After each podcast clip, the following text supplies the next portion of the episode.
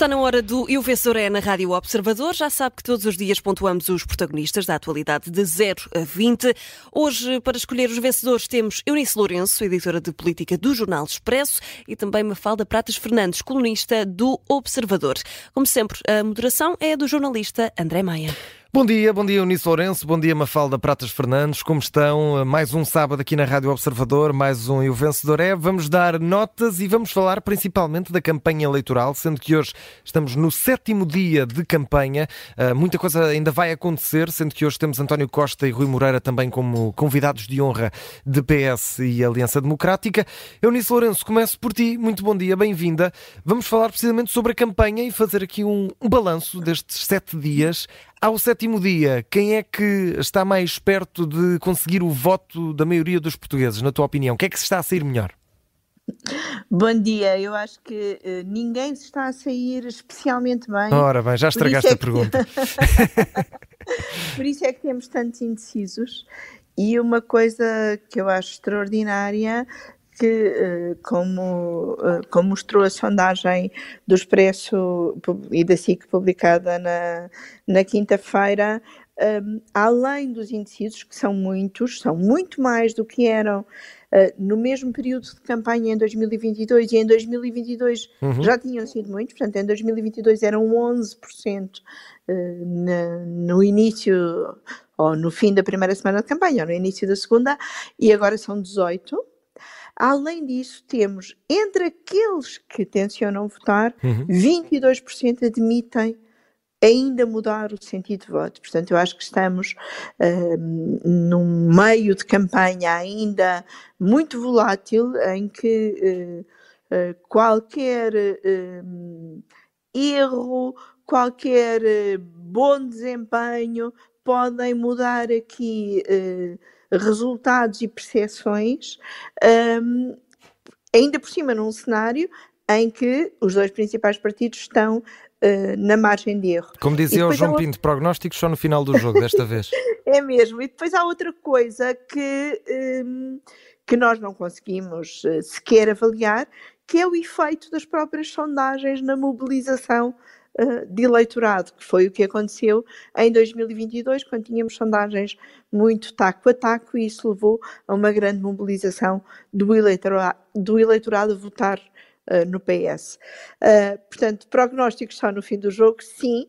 Ainda assim, acho que uh, a campanha um, tem eh, corrido eh, muito sobre o passado, demasiado sobre o passado, demasiado com eh, figuras e discussões sobre o passado, seja o passado de, eh, do PSD eh, via uh, Passos Coelho, uhum. seja o passado do PS via António Costa, e hoje António Costa chega à campanha e continuaremos a falar de passado, provavelmente, seja na campanha do PS, seja nas outras campanhas, uhum. a criticarem o passado socialista. achas, um que, achas que o vencedor até agora, o, o mais marcante desta campanha, é mesmo o passado e não tanto o futuro? É, é o passado e, e é pena que seja, porque Uh, há tantos desafios de futuro, há Mesmo. um mundo tão desafiante e com tantas incógnitas uh, à nossa frente que era bom, como foi ontem Francisco Pinto Balsemão dizer à Universidade de Coimbra, que era bom que os políticos também colocassem o foco nisso uhum. e estão só a pôr o foco ou no passado ou uh, em casos e casinhos, e a campanha do PSD, por exemplo, tem tido muitos casos e casinhos, dependendo do valor que atribuímos ao negacionismo climático ou uh, às posições sobre uh, aborto e sobre imigração. Ora, e portanto, que nota é que, que vais dar? Vencedor, não é? é isso. É o passado, diz-me lá. O meu, o meu vencedor tem de ser uma, uma declaração de confiança nos eleitores e dar-lhes uh, um 13 acreditando que uh, os indecisos, em parte são indecisos porque querem votar o melhor possível uh, e, portanto, e que vão fazer todo o esforço nesta segunda semana de campanha para, se, para terem um voto uh, esclarecido. Ora, e portanto, Mafalda Pratas Fernandes, uh, queres falar precisamente sobre estes desafios? E aqui, como dizia a Eunice Lourenço, uh, houve muitos casos e casinhos até agora nesta semana de campanha do, do, PSD, desde a questão da lei do aborto, desde agora das alterações climáticas, o destaque que a AD dá ou não, uh, ou o negacionismo que a AD pode ter ou não quanto a este tema. Como é que achas que Luís Montenegro sai no final desta semana? Queres falar sobre a prestação do líder da AD? conseguiu fugir a estes casos e casinhos? Bem, ele fugir não conseguiu fugir, uh, mas acho que teve uma reação a todos os casos que foi positiva. Acho que é sem dúvida entre, portanto, entre Luís Montenegro e Pedro Nuno Santos foi uh, sem dúvida o político que esteve melhor na primeira semana.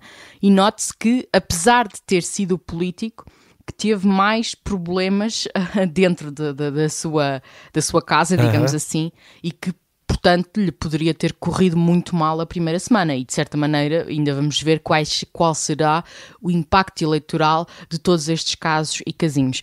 Antes de mais, eu gostava só de de facto dizer que estou de acordo com a, com a Eunice na questão do passado. Eu acho que se discute demasiado, mas mesmo muito demasiado, uh, uh, não só, portanto, discute-se demasiado a questão do governo entre 2011 e 2015. Acho que que, que, quer dizer, não tem sentido dado que não é Passos Coelho que está a concorrer e nem sequer é o programa económico de Passos Coelho, não é? Nem mesmo a sua visão uh, social e, e, etc. que está a concorrer a, a Primeiro-Ministro. E, e, e, quer dizer, eh, quanto a António Costa e à Geringonça, eu acho que deve-se discutir os últimos dois, três anos. É esse, é esse uh, o, o, o, panorama, não é? Que está a ir uh, a votos. É isso que os eleitores devem julgar e também, claro, as propostas que cada um, Pedro Nuno Santos e Luís Montenegro, estão a propor para os próximos anos e para uma legislatura. Eu acho que estar a ir principalmente.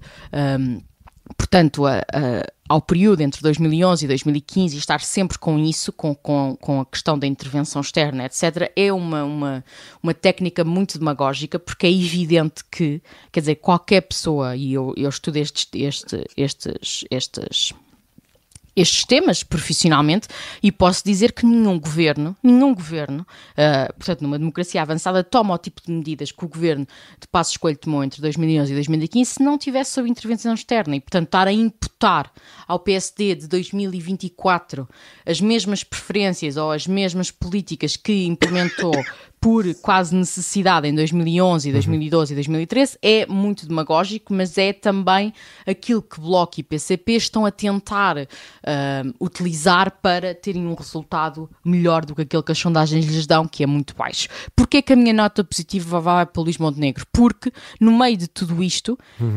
um, creio que Uh, tem sido o político mais, mais sensato e mais moderado e que percebeu que os eleitores estão interessados em discutir, por um lado, o futuro e, por outro lado, em discutir soluções ponderadas e moderadas e ao centro. Ao contrário dos seus colegas de partido, não é? Nomeadamente Pedro Passos Coelho, com a questão da imigração e com um discurso que foi, a meu ver, bastante fraco, não só nessa questão da imigração, mas em, em tudo em geral. Basta uhum. comparar, por exemplo, com o discurso que ontem à noite João Barroso fez, foi de uma qualidade muito melhor do que o discurso de uh, Pedro Passos Coelho. Uh, e, por outro lado, claro, o, as declarações de Paulo Núncio quanto ao aborto e as declarações do candidato. Um, ah, uh, uh, por Santarém contra as alterações climáticas, embora também tenho que dizer que estas declarações do candidato não foram propriamente de negacionismo, não é? Mas há de facto muitos trade-offs que têm que ser analisados entre a questão económica e a questão ambiental e que todos os países têm que lidar com isso.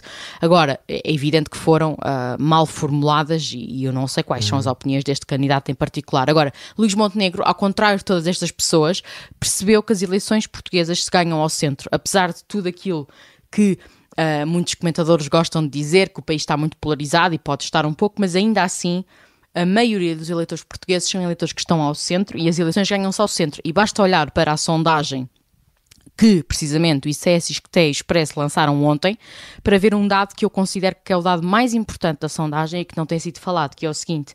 Na sondagem que o mesma, portanto, a mesma equipa realizou em janeiro, portanto, há pouco mais de um mês, uh, a diferença entre PS e PSD uh, entre os eleitores com mais de 65 anos, portanto, uhum. entre os reformados e idosos, era de 40 para 20. Portanto, o PS tinha 40% das intenções diretas de voto e a AD tinha 20. Na, na, na sondagem lançada ontem, portanto, um mês depois, em fevereiro, Montenegro tinha conseguido eliminar toda a diferença que existia. Portanto, está a 28, 29, estão empatados no eleitorado com mais certo. de 65 anos. Isto é completamente um, um, game changer, não é? E é, em parte, mérito de Montenegro de se ter conseguido moderar, de ter garantido que não ia cortar as reformas, de dizer eu quero fazer uma campanha mais ao centro. E, de facto, ele está a fazer uma campanha ótima. O problema são estas pessoas todas que lhe parecem estar a querer morder os pés. E, um, e Mafalda, tu, tu disseste, pode-me ter escapado, disseste que davas uma nota positiva. Qual é a nota?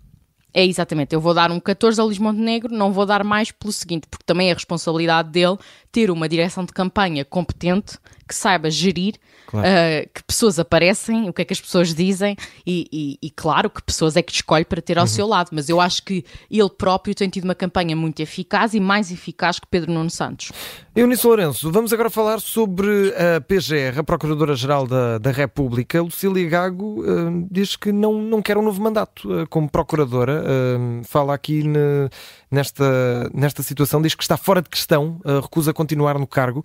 É uma surpresa para ti, depois de tantas polémicas também recentes uh, uh, e com muitos pedidos de uma intervenção mais, uh, mais transparente de, de Lucília Gago. Esperavas agora esta, esta retirada para breve?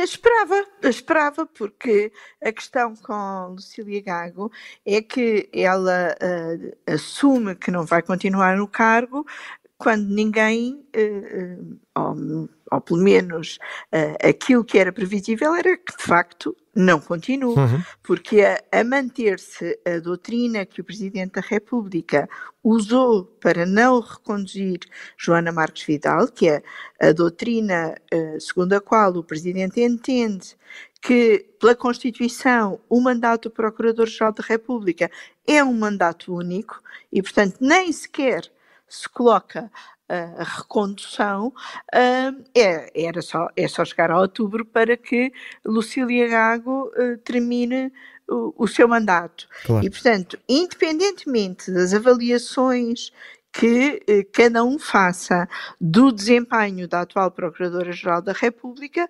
ela uh, deixar o cargo era só uma questão de acabar o mandato. Portanto, não se coloca sequer um, a hipótese de uh, ela continuar, mas não querer continuar. Para, para ela continuar, era preciso uh, que o Presidente mudasse o teu, seu entendimento constitucional e que Governo e Presidente alinhassem na escolha de Lucília uhum. Gago, como nada disso uh, parecia ir acontecer, nem era provável que acontecesse. Eu acho positivo que Lucília Gago tenha já assumido que está de saída, evitando assim uh, polémicas à beira do fim do mandato sobre uh, a influência política.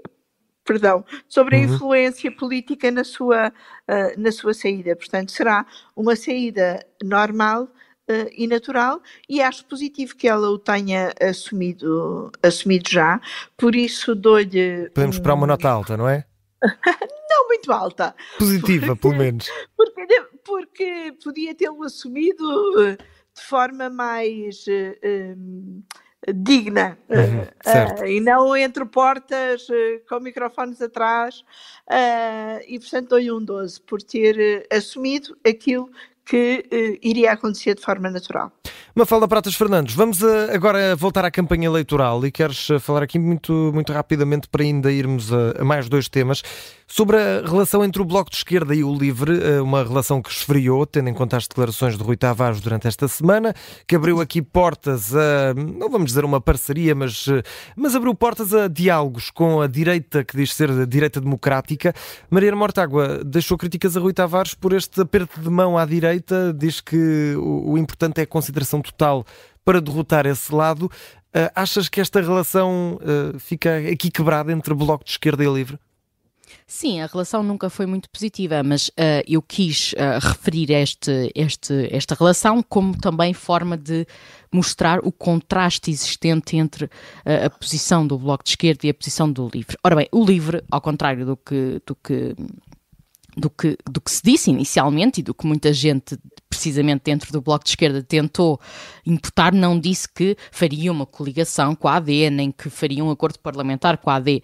O que disse foi que estaria disposto para dialogar em determinadas matérias com uh, um governo de direita democrático, sendo parte da oposição. E isto, evidentemente, é. Um, a posição natural de se ter. É a posição menos, uh, portanto, demagógica e mais uh, sensata uh, de se ter. A posição do Bloco de nós vamos simplesmente ser totalmente contra tudo que o outro lado apresentar é uma solução que não resolve nada, não é? E é uma solução que polariza em vez de aproximar e de tentar resolver os assuntos. Porquê é que eu também trouxe aqui a relação entre os dois partidos? Porque eu acho que isto fica bem espelhado que a reação que vários, não foi só Mariana Mortágua, mas também várias pessoas, vários outros candidatos do Bloco, vários comentadores mais afetos ao lado uh, do Bloco de Esquerda, ficaram muito, mas mesmo muito afetados com as declarações de Rui Tavares e não uh, perderam tempo em insultar e até em uh, retratar de forma errónea, não é? As declarações que ele disse. E isto parece-me que é porque perceberam, em muitas sondagens, que estão muito perto, uh, em algumas estão mais, noutras estão menos, uh, do livre e que, uh, talvez não nesta eleição, mas mais a médio e longo prazo, se a tendência continuar, que poderão vir a ser ultrapassados pelo livre. E, portanto, eu acho que também se nota aqui uma grande diferença entre aquilo que é uma esquerda que é a esquerda do Bloco de Esquerda, que é uma esquerda marxista, de certa maneira, velha guarda, e uma esquerda que pretende ser uma nova esquerda uh, e que muito inspirada, por exemplo, nos verdes alemães, que uh, são um partido de esquerda, naturalmente, mas são um partido sensato e moderado que entra facilmente em coligações, e já entrou várias vezes em coligações, uhum. quer à esquerda, quer à direita na Alemanha. E, portanto, eu acho que esse modelo, que é um modelo de diálogo para resolução dos problemas e que é um modelo mais europeísta, mais moderado, é um modelo que o LIVRE pretenderá ter e que, eh, digamos, um, que deixa muito medo ao Bloco de Esquerda e que os deixa muito irritados. E, portanto, vai uma nota muito negativa para o Bloco de Esquerda pela campanha de desinformação e pelos ataques e pelo desejo de polarização uh, que alimenta os extremos dos dois lados, mas que é precisamente isso que parece que pretendem fazer, afinal de contas, ao contrário do LIVRE, que pretende ser um, uma voz mais de despolarização. E, portanto, vou dar uma nota muito negativa ao Bloco de Esquerda, vou dar um 6. Um 6, portanto, uma nota negativa, não tem aqui possibilidade de melhoria. Vamos ver se possibilidade de melhoria tem a situação política na Madeira. E Eunice Lourenço, fechamos contigo com este tema. Como é que está, afinal, a temperatura? Como é que está a meteorologia na Madeira? Normalmente a temperatura amena, a situação política está fria? Sim. Está quentinha? Costuma, a temperatura costuma ser amena. A situação política está quentinha, uma pois. vez que vai haver a disputa eleitoral no PSD Madeira. Uh, Manuel António Correia acabou por entregar uh, a candidatura à liderança do PSD Madeira, apesar dos prazos muito apertados com que Miguel Albuquerque tentou condicionar a sua própria sucessão, à qual ele se recandidata. Acho que eh, Miguel Albuquerque tem vindo a prestar péssimos serviços à democracia com toda a sua atitude ao longo uh, deste processo.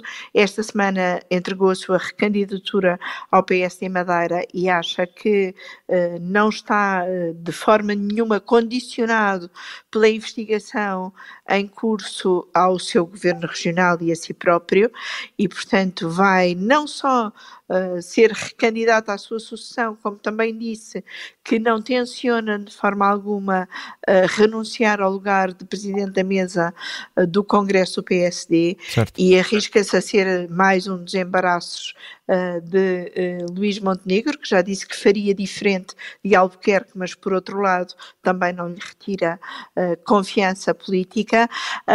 O PSD Madeira vai a votos já dia 21 de março, será muito interessante perceber o equilíbrio ou desequilíbrio de forças e com tudo isto dou um 14 a Manuel António Correia por se candidatar, ele que perdeu para uh, Miguel Albuquerque na sucessão do jardinismo, mas agora uh, ter aqui um regresso à política, uh, apesar da situação ser claramente adversa. Uhum.